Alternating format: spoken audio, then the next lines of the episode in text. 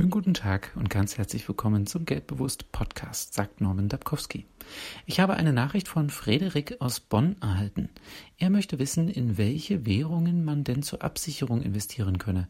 Denn auch eine Währungsflucht kann ein Thema werden, wenn der Euro ins Wanken gerät. Deshalb möchte ich heute etwas zum Thema Fluchtwährungen erzählen. In der aktuellen politischen Krise, konkret in Kriegszeiten, ist es immer wichtig, sich Gedanken über das Geld zu machen, welches in einer Währung angelegt ist. Denn die Kaufkraft unseres Geldvermögens soll mindestens erhalten bleiben. Wer in einer ausländischen Währung eine Verbindlichkeit offen hat, sollte dieses Geld jetzt in der dortigen Landeswährung vorhalten. Dies gilt auch, wenn die dortige Landeswährung als schwach gilt. Denn eine Euro-Währungskrise kann nicht ausgeschlossen werden. Es ist davon auszugehen, dass der US-Dollar Bestand hat. Er ist bislang in Krisensituationen immer eine Währung gewesen, in die Geld geflossen ist, weil andere Währungen geringeres Vertrauen genießen und geringere Stabilität aufweisen.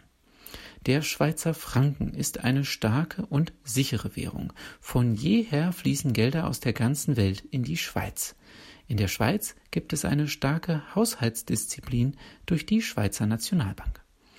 Die schwedische Krone ist eine Währung, die niedriger bewertet ist als der Euro. Grund ist, dass die bürgerliche schwedische Gesellschaft es versteht, mit Aktien zu handeln und international investiert ist. Somit fließt Geld aus Schweden ab, wohlgemerkt für Investitionszwecke. Somit ist diese Währung gegenüber dem Euro als unterbewertet zu betrachten und damit sehr interessant. Die schwedische Zentralbank ist zudem sehr zurückhaltend. Fazit der US-Dollar, der Schweizer Franken sowie die schwedische Krone kommen nach meiner Einschätzung als Fluchtwährungen in Frage. Und Fluchtwährung bedeutet nicht, warten zu müssen, bis man aus seinem Land fliehen muss.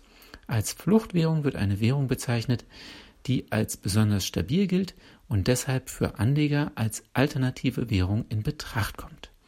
Ich wünsche dir eine erfolgreiche Woche. Und falls du der Meinung bist, dass diese Inhalte hier auch anderen Menschen aus deinem persönlichen Umfeld weiterhelfen könnten, dann sei so nett und leite ihnen die Folge doch einfach weiter. Ich danke dir.